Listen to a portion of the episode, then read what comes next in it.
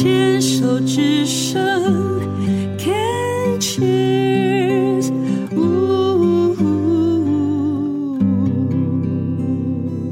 病虫害防治今天要进行到四段，我们要继续跟淑明来聊一聊。上一段淑明谈到自己生病以后的转变，还有其实是孩子带着他一起认识新世界。那接下来呢，继续听听他的分享。其实我我记得我们那时候几个妈妈就在讲说，如果没有孩子，我们可能就身处在我们自己的小世界，觉得很安稳。对，反正就这样过日子。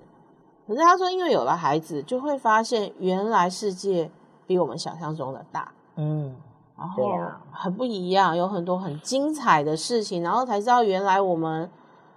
他他的形容有点有点惨，可是我自己是觉得没那么惨。他是说很像井底之蛙。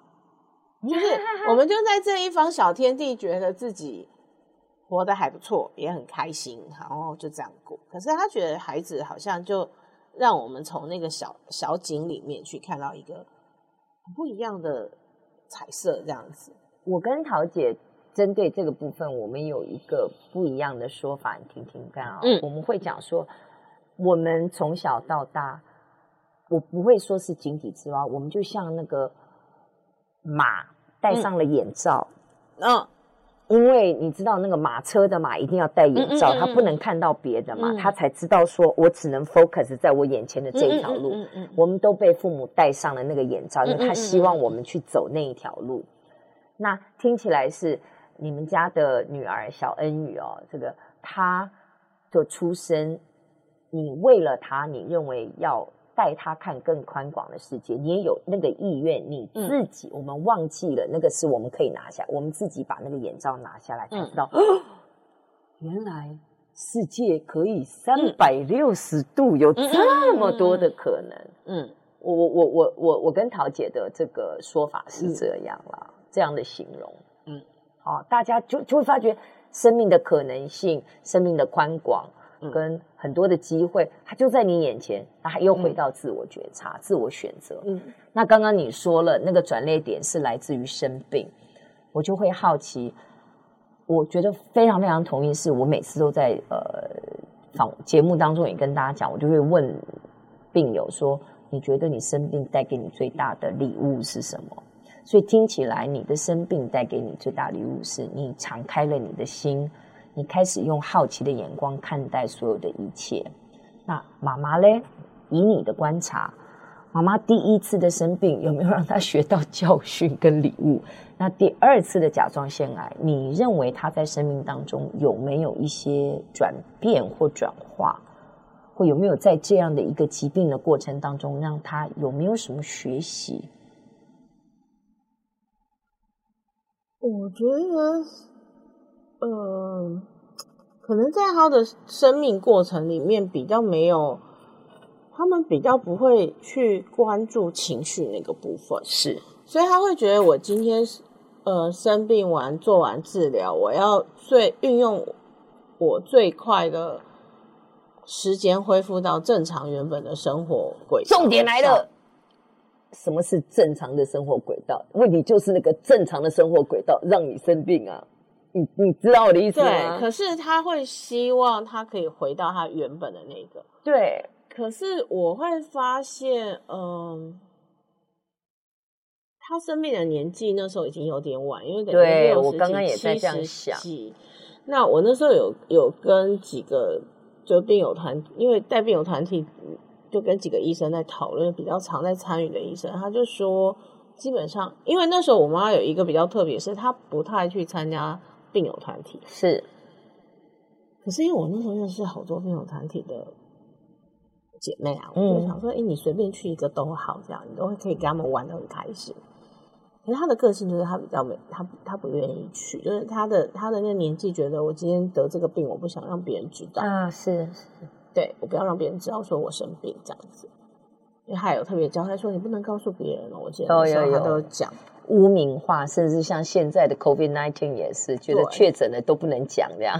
对，那我那个时候就有，我那时候就有一点觉得，哎，我就我有跟一些姐妹或跟一些医师讨论，他就是可是那个医师就说，他看他他看一下，他说你妈那个年纪，如果他不愿意就算了，就不勉强，因为他觉得到那个年纪，有些有些老人真的就是不愿意，因为他觉得我不想让别人知道。他说其实不勉强，因为他觉得他们可以体会那个心情，嗯，所以他就很希望他的生活可以恢复到他原来。可是问题是，到那个年纪，有的时候生生活你回不来。对，比如说你开完刀，你做完治疗，你的体力就不会像原来这样，而且可能下降的会更快。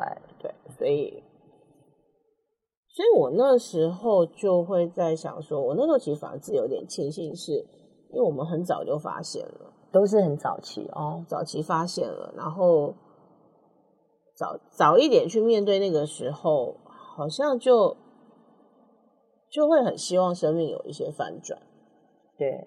对，可是到他那个年纪，我觉得好像，其实我我我这几年有时候在想说，是不是因为嗯，我觉得在东方人东方人的想法里面，就是老人是要被服侍或是被照顾的，嗯，然后我们也养老养老 就是就是什么都不要动，都有人服侍好就好了，对，然后他就觉得你看我生病了，所以我就。